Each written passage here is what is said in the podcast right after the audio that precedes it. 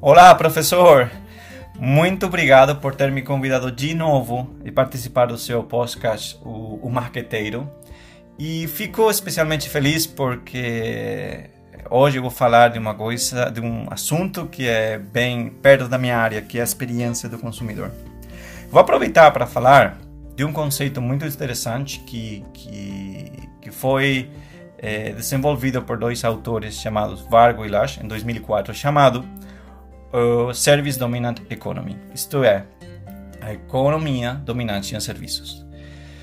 É, esses dois autores têm uma visão é, um pouco extremista do papel que desenvolvem os serviços na hora de gerar valor na economia. Segundo eles, o único meio possível de geração de valor são os serviços. Eles veem os produtos como um mero apoio para a captação de valor mediante os serviços. E eles inserem um, um conceito que eu acho muito interessante, que é o valor em uso, value in use. O que é o valor de uso? Segundo esses autores, o valor é gerado e produzido e consumido num instante só, que é quando um cliente interatua com um fornecedor e uma experiência ou um intercâmbio de experiências acontece. E isto aqui é muito interessante porque tira da empresa a parte da responsabilidade de ofertar valor para os clientes. Eles afirmam que os clientes são co-criadores de valor. Então, eu me pergunto: se eu sou um fornecedor de serviços mas o valor que eu posso oferecer para os meus clientes é produzido pelos próprios clientes quando interatuam comigo. O que eu posso fazer? Esses dois atores falam que as empresas, o, o papel das empresas em todo este, em toda esta situação é um, as empresas o que elas fazem, elas criam propostas de valor. Então, eu como empresa, o que, que eu posso fazer? Eu posso criar uma proposta de valor isto é, eu posso usar meios físicos e tecnológicos para criar uma proposta e tentar explicar aos meus clientes o que que eu posso, que tipo de utilidade eles vão resolver mediante os meus serviços e que sensações e emoções eles vão sentir no futuro, porque o valor não é criado ainda quando eles interatuarem comigo, eu vou pôr um preço em tudo aquilo, eu vou pôr tudo aquilo bonitinho, eu vou mostrar para os meus clientes e vou tentar que eles imaginem o valor que eles podem experimentar no futuro e eles possam decidir hoje pagar um preço por uma coisa que ainda não se materializou. Isso aí é a proposta de valor. Esses dois setores falam que as empresas é, devem formular propostas de valor e levar para os clientes e que estes clientes vão é, validar as propostas de valor usando quatro filtros diferentes. Eles vão pegar a sua proposta de valor e eles vão aplicar um filtro funcional. Eles vão se perguntar: tudo bem, estou com este problema. A tua proposta está falando que eu consigo resolver meu problema, sim ou não? Os clientes vão aplicar um filtro emocional. Eles vão falar assim: tudo bem, você vai oferecer para mim este serviço ou este produto que vai resolver o meu problema. Mas a gente vai ter que trabalhar junto para fazer o negócio acontecer. a gente vai ter que interactuar, a gente vai ter que conversar. Como que eu vou me sentir interatuando com você? Eles vão aplicar um filtro emocional. Eu vou me sentir bem, vai ser divertido, vai ser. Eu vou me sentir realizado durante esse processo, ou eu vou me sentir frustrado interatuando com você. A proposta de valor vai passar por um filtro, por um terceiro filtro, que é o filtro situacional. Isto é, eu vou experimentar no futuro, junto com você, a produção, a geração de, de valor, mediante um intercâmbio de experiências. Isto vai acontecer no futuro. O que, é que eu vou estar fazendo no futuro? É, no lugar que, que você está me propondo ter essa interação é conveniente para mim, o momento é conveniente para mim, a situação é conveniente para mim. Este é o filtro situacional. Por exemplo, vai ser bem difícil que mesmo que eu queira fazer um MBA, um, uma pós-graduação, eu possa fazê-lo no meu horário laboral. Você pode fazer a melhor proposta de valor para mim, é isso que eu quero, mas o horário não dá. É um exemplo.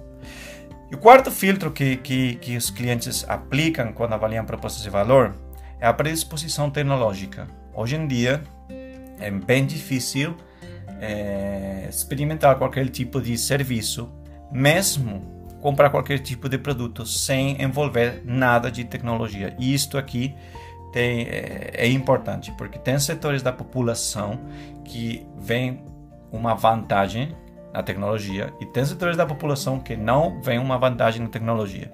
Por exemplo, vai ser bem difícil que o meu pai, mesmo que ele tenha uma empresa, um negócio familiar, ele mesmo é, gerencia suas próprias campanhas de publicidade online, porque para ele ele não tem uma predisposição tecnológica muito alta e para ele vai ser bem doloroso interatuar com as ferramentas de publicidade digital.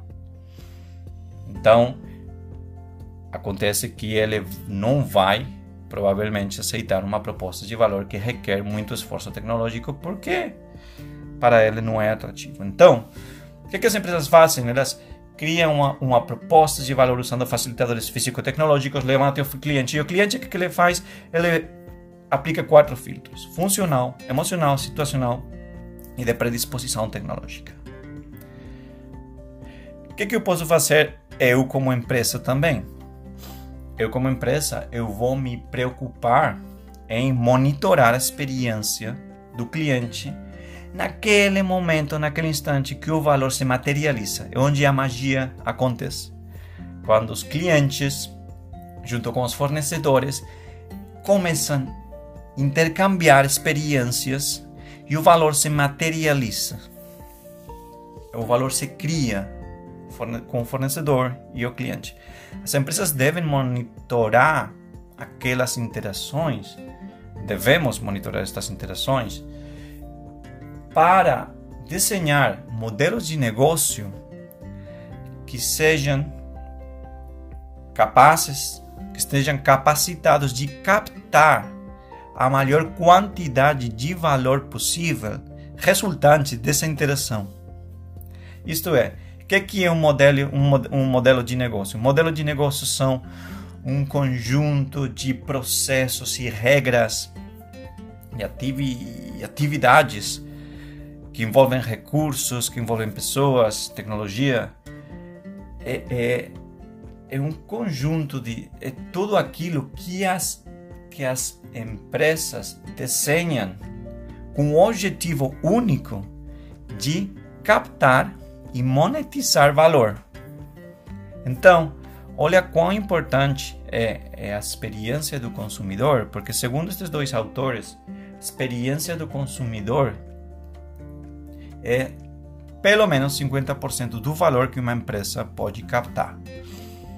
Então a empresa tem que ser suficientemente inteligente como para desenhar processos inteligentes e eficazes de captação de valor. E você só pode fazer isso monitorando a, experiência do consumidor.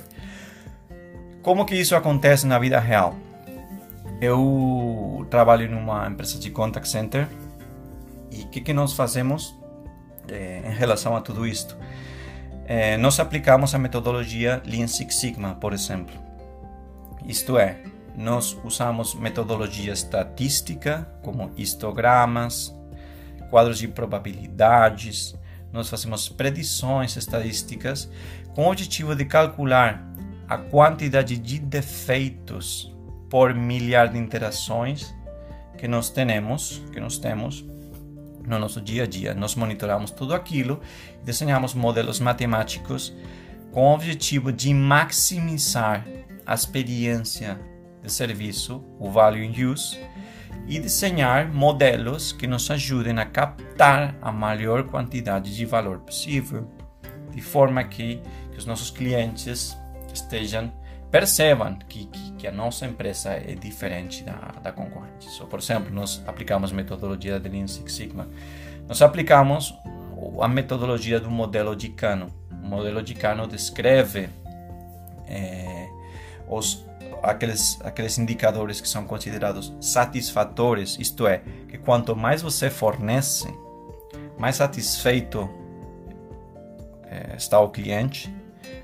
Aqueles que são insatisfatórios, isto é, que quanto mais você fornece, que, que, que uma maior quantidade de fornecimento de, de, de alguma coisa para um cliente não implica crescimento na satisfação. Mas a carência disso implica uma insatisfação muito forte. Por exemplo, um satisfator seria resolução de problemas. Se eu resolvo o seu problema de forma rápida, quanto mais rápido seja resolvido um problema, mais feliz vou ser. Um insatisfator seria é, a cortesia. Se eu interatuo com uma pessoa é, no telefone e aquela pessoa é grossa comigo, não é gentil, eu vou ficar muito insatisfeito. Mas uma pessoa extremadamente gentil no telefone não vai me fazer extremamente satisfeito. Porque a gente espera que quando a gente liga para uma empresa, as pessoas sejam gentis. E tem os deleitadores, que é aquilo que um cliente não espera e você dá, como por exemplo uma promoção. Então, nós aplicamos aquele modelo de Kano junto com a metodologia Six Sigma para tentar entender e monitorar a experiência do consumidor, entender quanto valor de uso nós estamos gerando e desenhar modelos de negócio mediante predições matemáticas e estatísticas que maximizem a monitorização desse valor para os nossos clientes e para nós mesmos e para, para os clientes dos nossos clientes. E bom, eu queria é, fechar o podcast com, com um pequeno resumo de tudo aquilo que eu falei, que é lembrem que se a experiência do consumidor é o único meio de, de geração de valor, nós devemos ser inteligentes elaborando uma proposta para o cliente que passe pelo filtro é, funcional, emocional, situacional e de predisposição tecnológica. Depois nós temos que ser eficientes e consistentes no momento que a interação acontece e monitorar como acontece para desenhar modelos de negócio que nos ajudem a maximizar este valor. É isso que eu queria partilhar com vocês em um artigo que, que me pareceu muito interessante e espero que, que tenha dado uma, uma visão diferente, ou pelo menos tenha agregado algo de valor para, para vocês. Meu nome é Jorge Garcia, muito obrigado de novo pelo convite, professor, e nos vemos na próxima. Um saludo. Abraço.